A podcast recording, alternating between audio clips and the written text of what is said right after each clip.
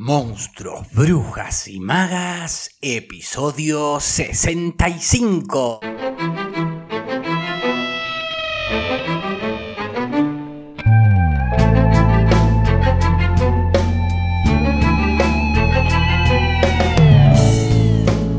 Bienvenidos y bienvenides a un nuevo episodio de Monstruos, Brujas y Magas, un podcast producido por La Crespo Estudio, espacio multiplataforma que desarrolla actividades de formación, investigación, participación y encuentro vinculadas al teatro, el cine y la literatura.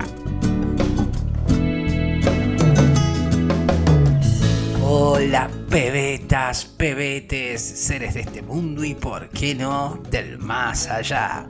Buenos días, buenas tardes o buenas noches, dependiendo de cuándo me estés escuchando. Bienvenidos a este episodio número 65 de Monstruos, Brujas y Magas, el podcast sobre libros, arte, escritura, en donde les comparto reseñas, análisis, entrevistas, fragmentos de audiolibros y todo, todo para quienes aman leer o, por qué no, escribir. Mi nombre es Facundo Ruiño, su anfitrión en este podcast y quien les desea un muy buen lunes para todos. Lunes 13 de diciembre del 2021. En el episodio de hoy y a vuestro pedido, ya que salió como lectura elegida por ustedes a través de la encuesta que publiqué en la cuenta de Instagram y de Twitter del programa. Por cierto, gracias a quienes participaron, Anto, Gradiva, Tomás desde España y también a aquellos que votaron, aquellos y aquellas que votaron y que no me enteré que estaban detrás del voto. Gracias por compartirme sus deseos y es gracias a eso que me lo hicieron saber a través de su votación que hoy leeré El inmortal de mi admirado y querido Jorge Luis Borges. A quienes no sepan de qué estoy hablando, quizás porque escuchan el podcast por primera vez o no lo van siguiendo con regularidad, les cuento que el episodio del viernes les compartí en clave de introducción algunos conceptos vinculados al género fantástico. Y a partir de ahí salió, se me ocurrió entonces, la idea de leerles o bien El Inmortal de Borges u Omnibus de Cortázar. Y bueno, como decía, la lectura elegida fue entonces El Inmortal.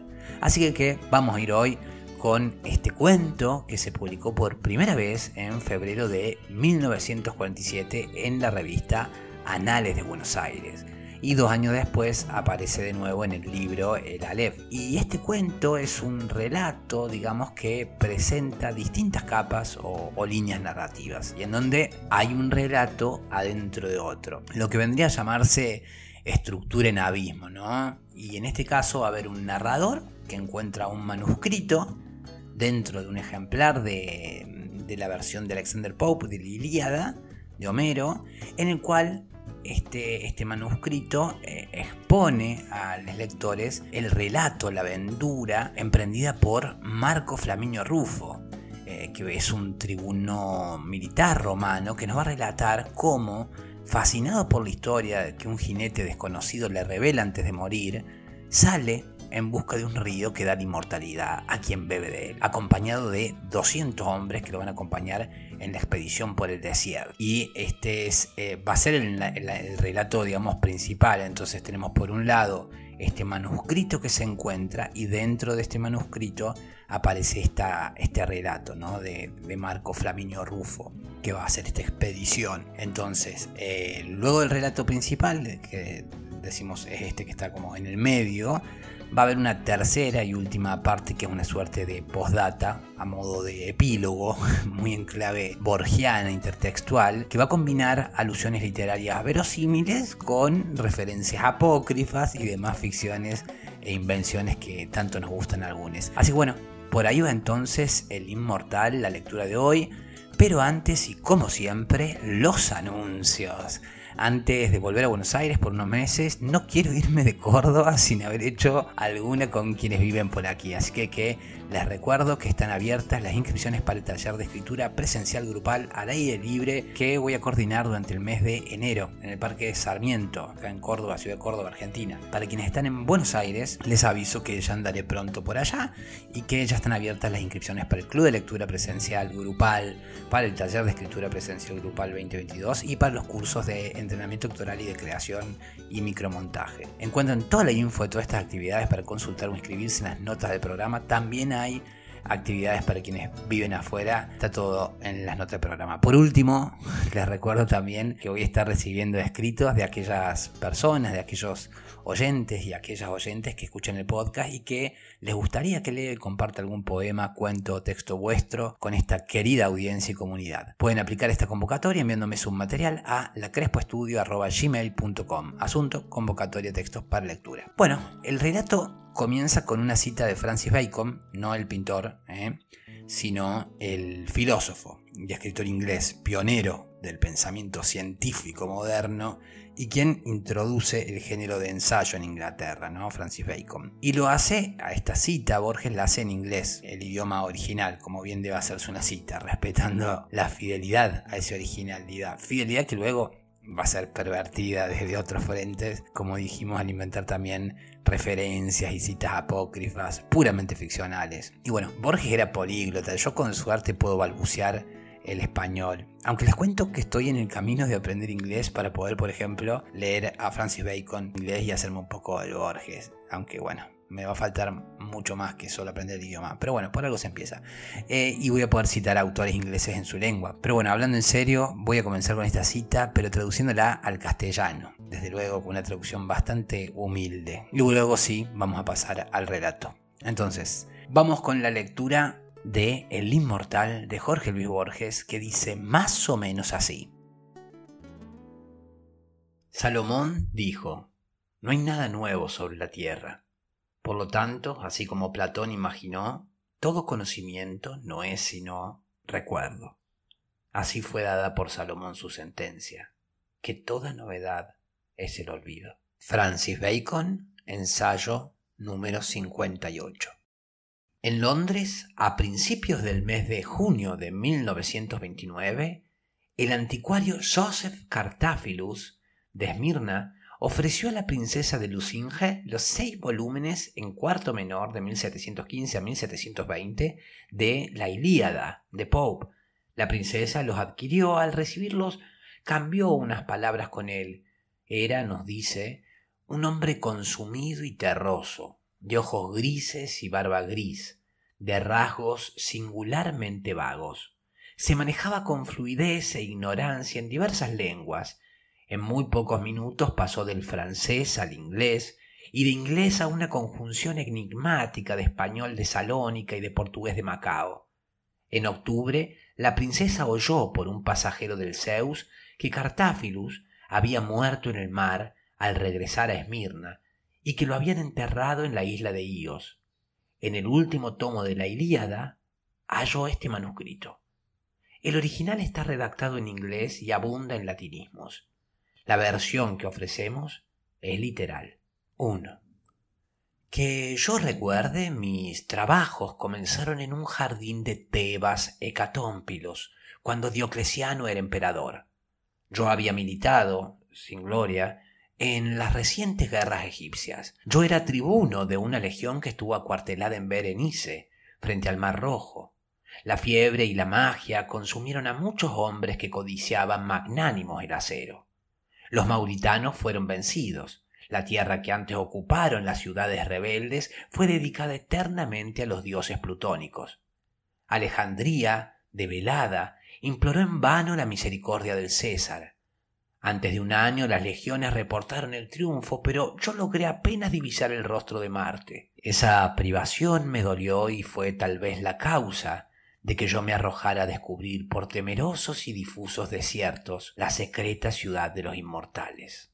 Mis trabajos empezaron, he referido, en un jardín de Tebas. Toda esa noche no dormí, pues algo estaba combatiendo en mi corazón. Me levanté poco antes del alba, mis esclavos dormían. La luna tenía el mismo color de la infinita arena. Un jinete rendido y ensangrentado venía del oriente. A unos pasos de mí rodó del caballo.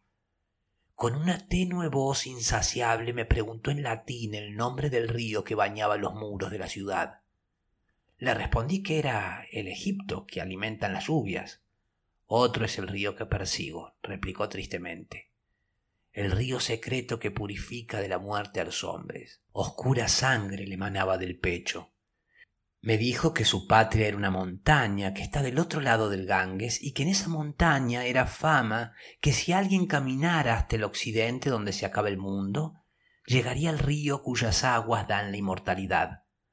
Agregó que en la margen ulterior se eleva la ciudad de los inmortales, ricas en baluartes y anfiteatros y templos. Antes de la aurora murió, pero yo determiné descubrir la ciudad y su río. Interrogados por el verdugo, algunos prisioneros mauritanos confirmaron la relación del viajero.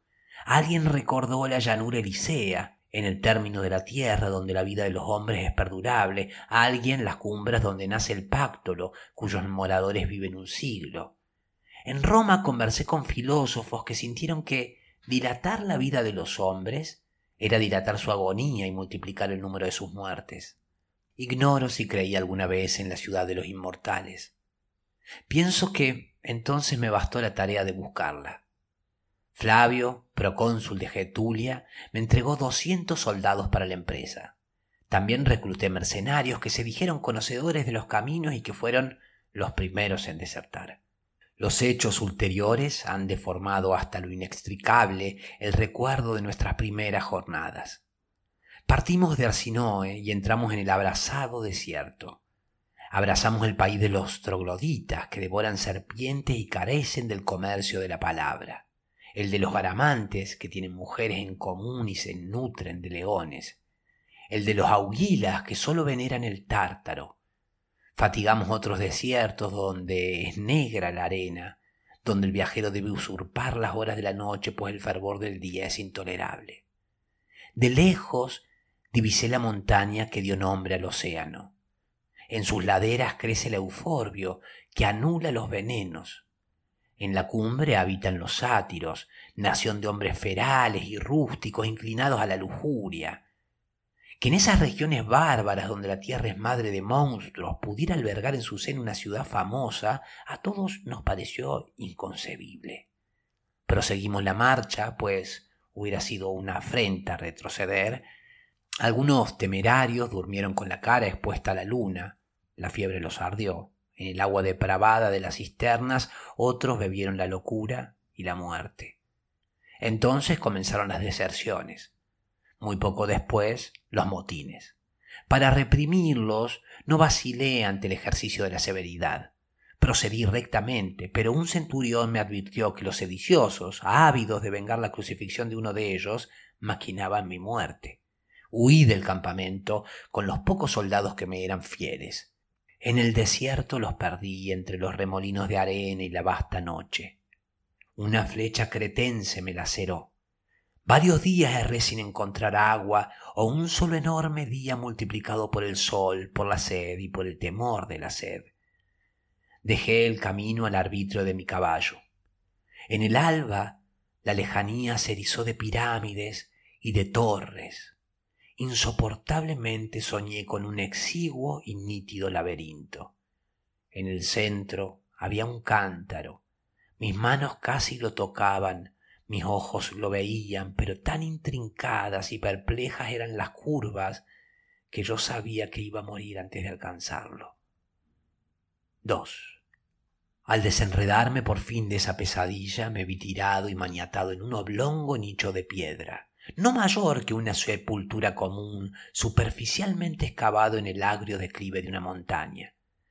Los lados eran húmedos, antes pulidos por el tiempo que por la industria. Sentí en el pecho un doloroso latido, sentí que me, que me abrazaba la sed. Me asomé y grité débilmente. Al pie de la montaña se dilataba sin rumor un arroyo impuro, entorpecido por escombros y arena. En la opuesta margen resplandecía bajo el último sol o bajo el primero la evidente ciudad de los inmortales. Vi muros, arcos, frontispicios y foros. El fundamento era una meseta de piedra. Un centenar de nichos irregulares, análogos al mío, surcaban la montaña y el valle. En la arena había pozos de poca hondura, de esos mezquinos agujeros y, y de los nichos emergían hombres de piel gris, de barba negligente, desnudos. Creí reconocerlos, pertenecían al estirpe bestial de los trogloditas que infestan las riberas del Golfo Arábico y las grutas etiópicas, no me maravillé de que no hablaran y de que devoraran serpientes. La urgencia de la sed me hizo temerario. Consideré que estaba a unos treinta pies de la arena. Me tiré, cerrados los ojos, atadas a la espalda, las manos, montaña abajo. Hundí la cara ensangrentada en el agua oscura. Bebí como se abrevan los animales. Antes de perderme otra vez en el sueño y en los delirios, inexplicablemente repetí unas palabras griegas, los ricos teucros de Celea que beben el agua negra del Esepo. No sé cuántos días y noches rodaron sobre mí. Doloroso, incapaz de recuperar el abrigo de las cavernas, desnudo en la ignorada arena, dejé que la luna y el sol jugaran con mi asiago destino. Los trogloditas, infantiles en la barbarie, no me ayudaron a sobrevivir o a morir. En vano les rogué que me dieran muerte.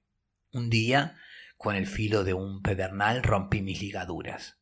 Otro, me levanté y pude mendigar o robar. Yo, Marco Flaminio Rufo, tribuno militar de una de las legiones de Roma, mi primera detestada ración de carne de serpiente. La codicia de ver a los inmortales, de tocar la sobrehumana ciudad, casi me vedaba dormir. Como si penetraran mi propósito, no dormían tampoco los trogloditas. Al principio inferí que me vigilaban, luego que se habían contagiado de mi inquietud como podrían contagiarse los perros. Para alejarme de la bárbara aldea elegí la más pública de las horas, la declinación de la tarde, cuando casi todos los hombres emergen de las grietas y de los pozos y miran el poniente sin verlo. Oré en voz alta, menos para suplicar el favor divino que para intimidar a la tribu con palabras articuladas. Atravesé el arroyo que los médanos entorpecen y me dirigí a la ciudad. Confusamente me siguieron dos o tres hombres. Eran, como los otros de ese linaje, de menguada estatura, no inspiraban temor sino repulsión. Debí rodar algunas hondonadas irregulares que me parecieron canteras, ofuscado por la grandeza de la ciudad. Yo la había creído cercana. Hacia la medianoche pisé, erizada de formas idolátricas, en la arena amarilla la negra sombra de sus muros. Me detuvo una especie de horror sagrado. Tan abominadas del hombre son la novedad y el desierto, que me alegré de que uno de los trogloditas me hubiese acompañado hasta el fin. Cerré los ojos y aguardé, sin dormir, que relumbrar el día. He dicho que la ciudad estaba fundada sobre una meseta de piedra. Esta meseta, comparable a un acantilado, no era menos ardua que sus muros. En vano fatigué mis pasos. El negro basamento no descubría la menor irregularidad, los muros invariables no parecían consentir una sola puerta. La fuerza del día hizo que yo me refugiara en una caverna. En el fondo había un pozo. En el pozo una escalera que se abismaba hacia la tiniebla inferior. Bajé. Por un caos de sórdidas galerías llegué a una vasta cámara circular apenas visible. Había nueve puertas en aquel sótano. Ocho daban a un laberinto que falazmente desembocaba en la misma cámara. La novena, a través de otro laberinto, daba una segunda cámara circular igual a la primera. Ignoro el número total de las cámaras. Mi desventura y mi ansiedad las multiplicaron. El silencio era hostil y casi perfecto. Otro rumor no había en esas profundas redes de piedra que un viento subterráneo, cuya causa no descubrí. Sin ruido se perdían entre las grietas hilos de agua rumbrada. Horriblemente me habitué a ese dudoso mundo.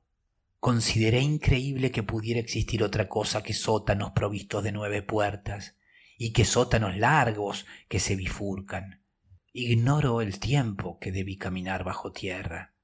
Sé que alguna vez confundí en la misma nostalgia la atroz idea de los bárbaros y mi ciudad natal entre los racimos. En el fondo de un corredor, un no provisto muro me cerró el paso.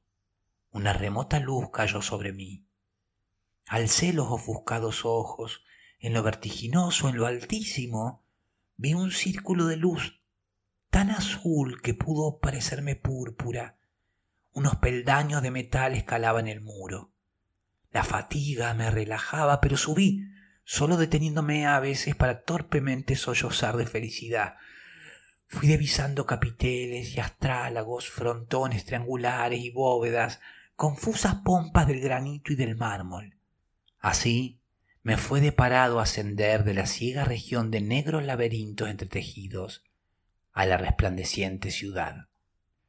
Emergía una suerte de plazoleta, mejor dicho de patio, lo rodeaba un solo edificio de forma irregular y altura variable. A ese edificio heterogéneo pertenecían las diversas cúpulas y columnas. Antes que ningún otro rasgo de ese monumento increíble, me suspendió lo antiquísimo de su fábrica. Sentí que era anterior a los hombres, anterior a la tierra. Esa notoria antigüedad, aunque terrible de algún modo para los ojos, me pareció adecuada al trabajo de obreros inmortales. Cautelosamente al principio, con indiferencia después, con desesperación al fin, erré por escaleras y pavimentos del inextricable palacio. Después averigüé que eran inconstantes la extensión y la altura de los peldaños, hecho que me hizo comprender la singular fatiga que me infundieron. Este palacio es fábrica de los dioses, pensé primeramente. Exploré los inhabitados recintos y corregí. Mm, los dioses que lo edificaron han muerto. Noté sus peculiaridades y dije, los dioses que lo edificaron estaban locos. Lo dije, bien lo sé, con una incomprensible reprobación, que era casi un remordimiento, con más horror intelectual que miedo sensible. A la impresión de enorme antigüedad se agregaron otras, la de lo interminable, la de lo atroz, la de lo complejamente insensato. Yo había cruzado un laberinto, pero la nítida ciudad de los inmortales me atemorizó y repugnó. Un laberinto es una casa labrada para confundir a los hombres. Su arquitectura, pródiga en simetrías, está subordinada a ese fin. En el palacio que imperfectamente exploré, la arquitectura carecía de fin. Abundaba en el corredor sin salida, la alta ventana inalcanzable, la aparatosa puerta que daba a una celda o a un pozo, las increíbles escaleras inversas con los peldaños y balaustradas hacia abajo, otras adheridas aéreamente al costado de un muro monumental, morían sin llegar a ninguna parte al cabo de dos o tres giros en la tiniebla superior de las cúpulas. Ignoro si todos los ejemplos que he enumerado son literales, sé que durante muchos años infestaron mis pesadillas, no puedo saber ya si tal o cual rasgo es una transcripción de la realidad o de las formas que desatinaron mis noches.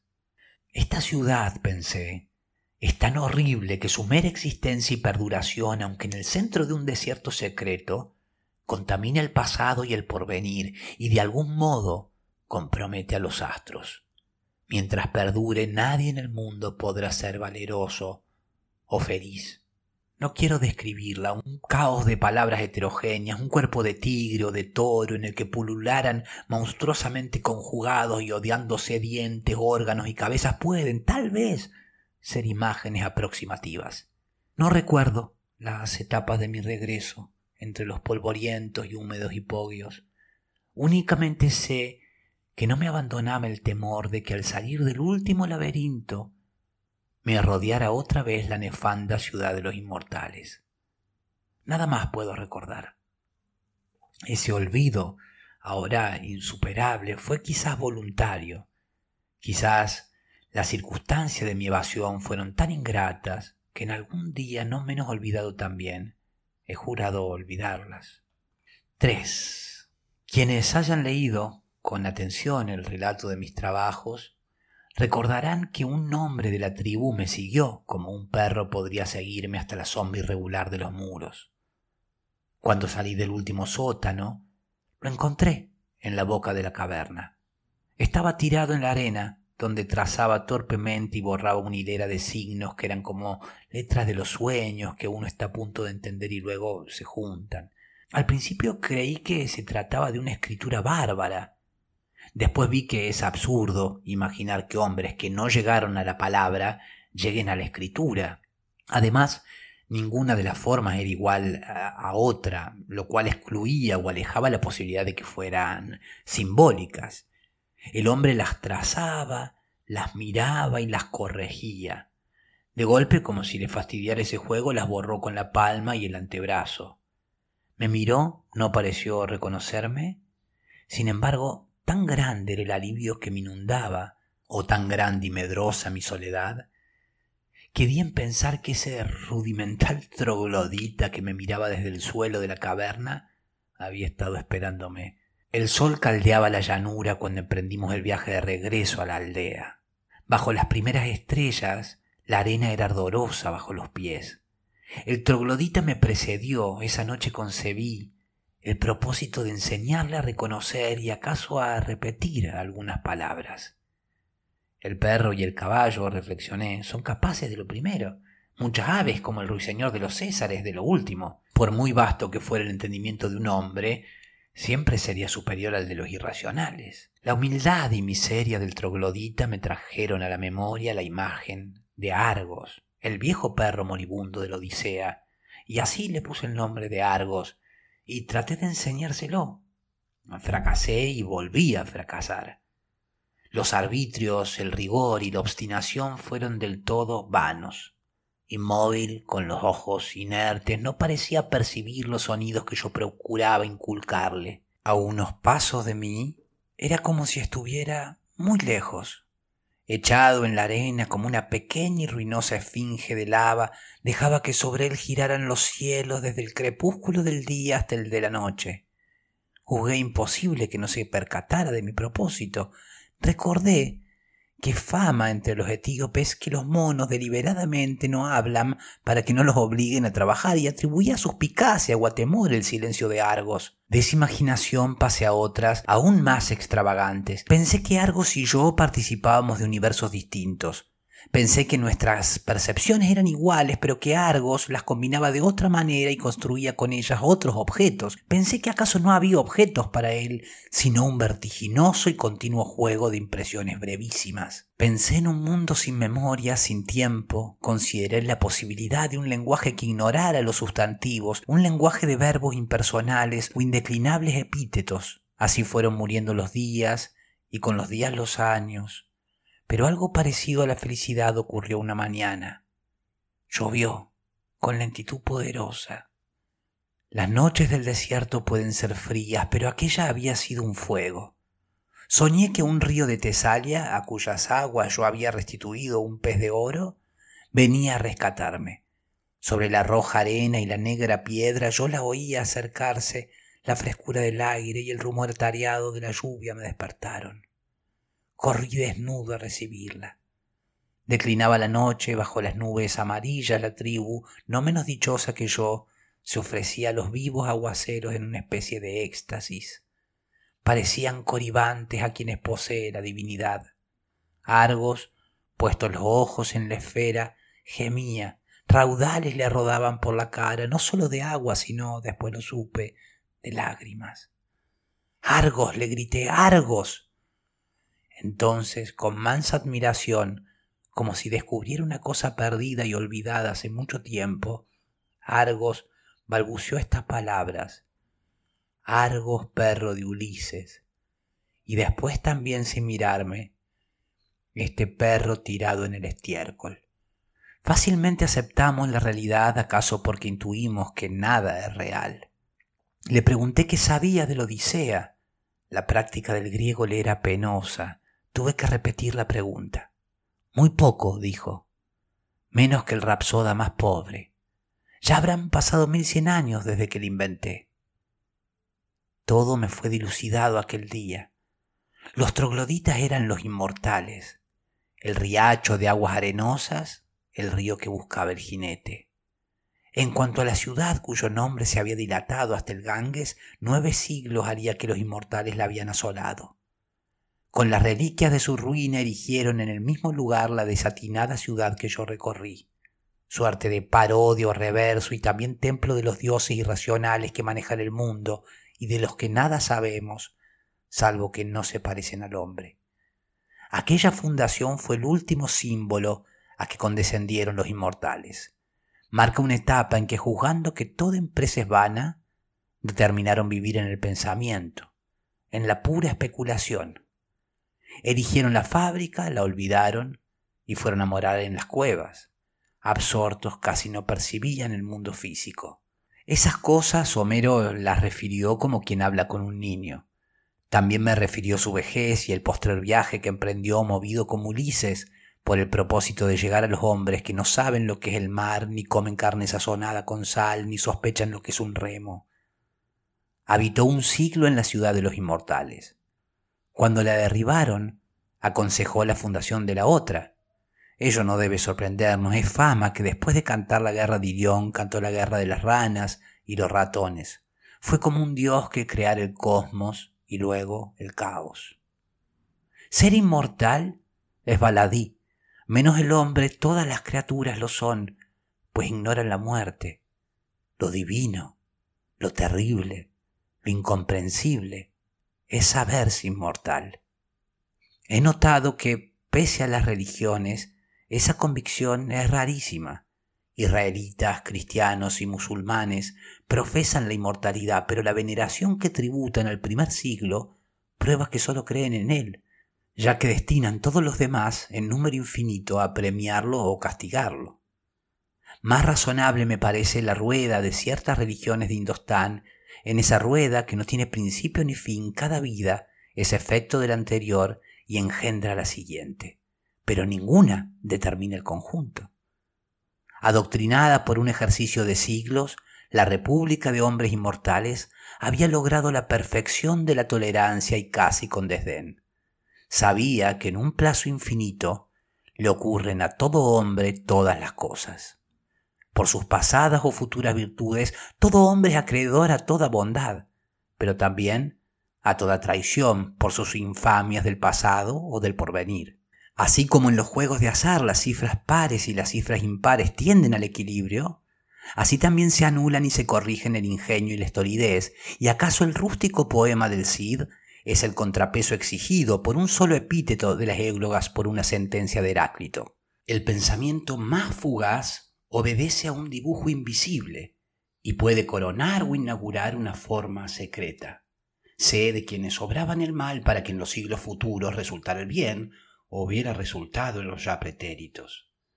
Encarados así, todos nuestros actos son justos, pero también indiferentes.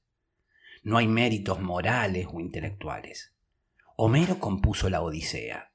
Postulado un plazo infinito con infinitas circunstancias y cambios, lo imposible es no componer siquiera una vez la Odisea. Nadie es alguien. Un solo hombre inmortal es todos los hombres. Como Cornelio Agripa, soy Dios, soy héroe, soy filósofo, soy demonio y soy mundo, lo cual es una fatigosa manera de decir que no soy. El concepto del mundo como sistema de precisas compensaciones influyó vastamente en los inmortales. En primer término, los hizo invulnerables a la piedad. He mencionado las antiguas canteras que rompían los campos de la otra margen. Un hombre se despeñó en la más honda no podía lastimarse ni morir, pero lo abrazaba la sed. Antes de que le arrojaran una cuerda pasaron setenta años. Tampoco interesaba el propio destino.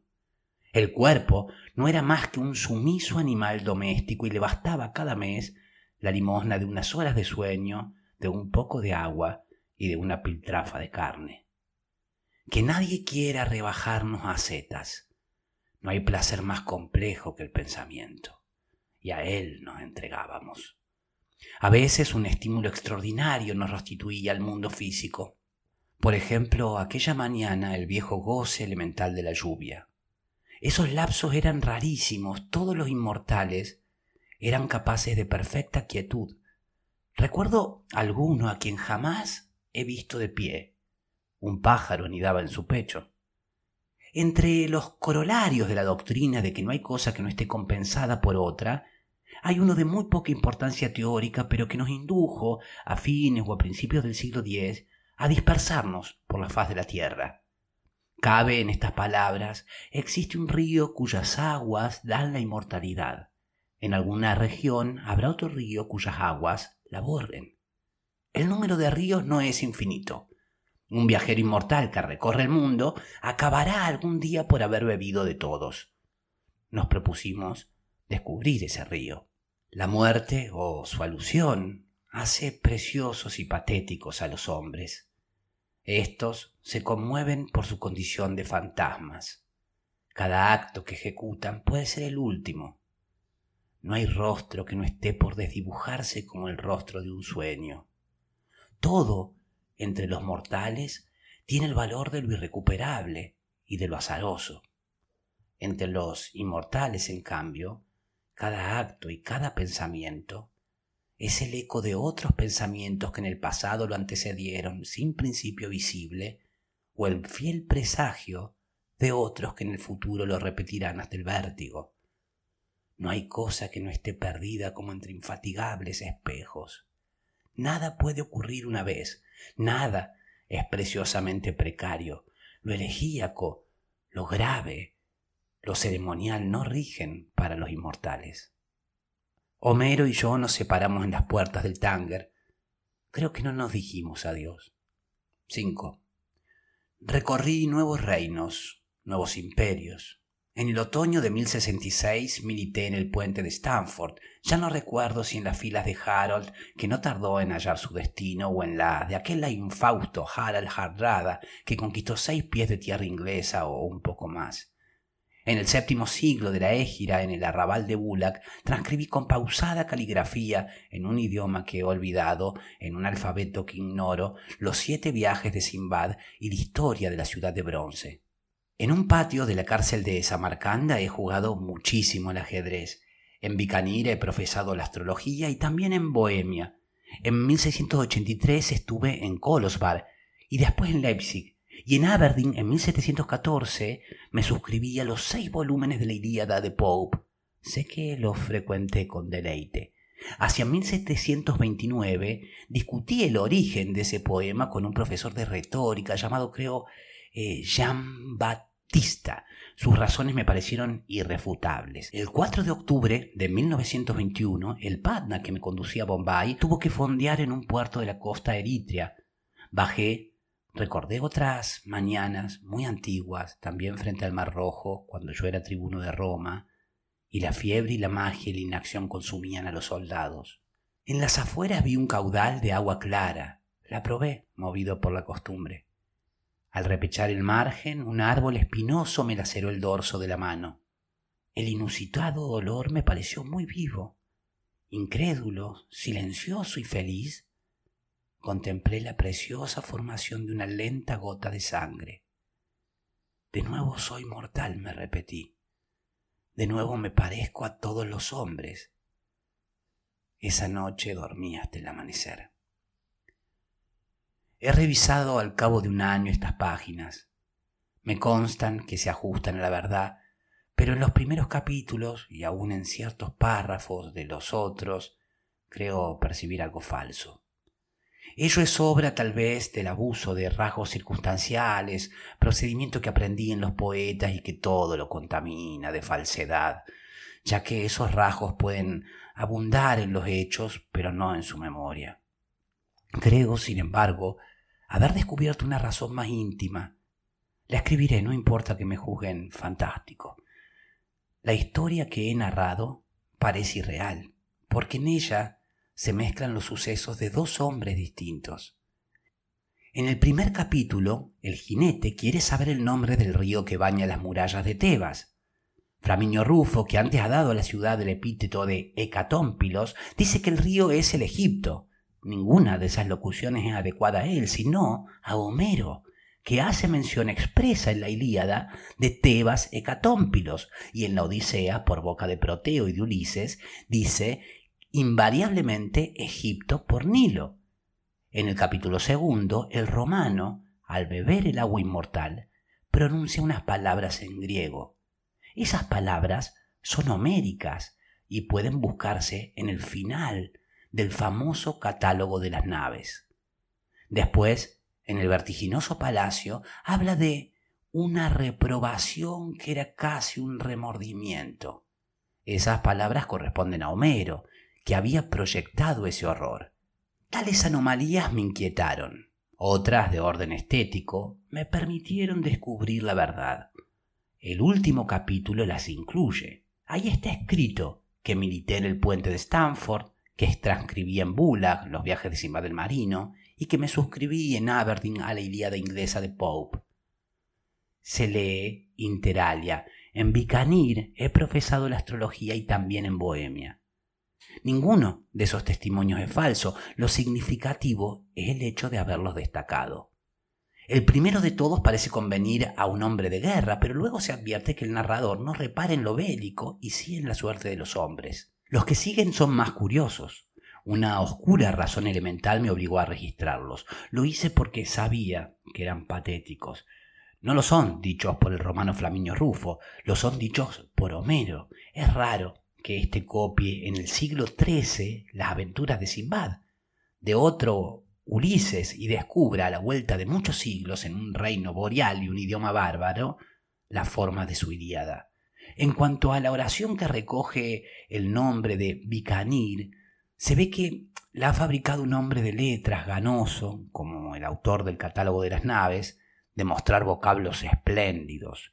Cuando se acerca el fin, ya no quedan imágenes del recuerdo, solo quedan palabras. No es extraño que el tiempo haya confundido las que alguna vez me representaron con las que fueron símbolos de la suerte de quien me acompañó tantos siglos. Yo he sido Homero. En breve seré nadie, como Ulises. En breve seré todos. Estaré muerto. Postdata de 1950. Entre los comentarios que ha despertado la publicación anterior, el más curioso, ya que no el más urbano, bíblicamente se titula A Coat of Many Colors, publicado en Manchester en 1948, y es obra de la tenacísima pluma del doctor Naum Cordovero. Abarca unas 100 páginas, habla de los centones griegos, de los centones de la baja latinidad, de Ben Jonson que definió a sus contemporáneos con retazos de Séneca, del Virgilius Evangelizans de Alexander Rose, de los artificios de George Moore y de Eliot, y finalmente de la narración atribuida al anticuario Joseph Cartaphilus. Denuncia, en el primer capítulo, breves interpolaciones de Plinio en Historia Natural y versículo 8, en el segundo de Thomas de Quincy, escrito en Britons, capítulo 3, página 439, en el tercero de una epístola de Descartes al embajador Pierre Chanot, en el cuarto de Bernard Shaw, Back to the en capítulo 5, e infiere de esas intrusiones o hurtos que todo el documento es apócrifo. A mi entender, la conclusión es inadmisible. Cuando se acerca el fin, escribió Cartáfilus, ya no quedan imágenes del recuerdo, solo quedan palabras. Palabras, palabras desplazadas y mutiladas, palabras de otros, fue la pobre limosna que le dejaron las horas y los siglos. Y ahí estuvo entre nosotros, visitándonos o invitándonos a sumarnos a este singular viaje a través del desierto de citas, mitos, eras y ficciones, Jorge Luis Borges con El Inmortal. Antes de irme, gracias a quienes hacen sostenible el podcast participando de las actividades abonadas y a quienes colaboran a través de contribuciones y aportes que hacen llegar por los distintos medios que dejo siempre en las notas de cada episodio. Y a quienes quizás no pueden colaborar con el podcast económicamente, pero desean hacerlo de alguna manera, apoyar el proyecto, pueden compartirlo en sus redes, por WhatsApp, con amigos, familiares también eso se agradece un montón. Acá quedamos hoy, espero lo hayan disfrutado. Acá queda este episodio número 65 de Monstruos, Brujas y Magas, en donde deseo haberles aportado contenido que haya sido de su interés y haber sido buena compañía y agradecerles porque ustedes han sido buena compañía para mí y valoro mucho que me sigan acompañando para aprender, descubrir, redescubrir y, por qué no, encontrarnos en el camino de este alto viaje entre monstruos, brujas y magas. Lunes, que deseo arranque con todo de la mano de Georgie Boy, de Borges, a pleno. En el episodio de mañana vamos a comenzar con el análisis y la reflexión a partir de El beso de la mujer araña, de Manuel Puig, las antípodas. Eso será mañana, porque aquí quedamos hoy. Mi nombre es Facundo Rubiño, coordinador y creador de la Crespo Estudio, y quien les desea que hagan un muy buen día. Será entonces hasta mañana martes, pebetas, pebetes, para seguir con más Monstruos, Brujas y Magas a las 7.30 Argentina por tu plataforma de podcast favorita.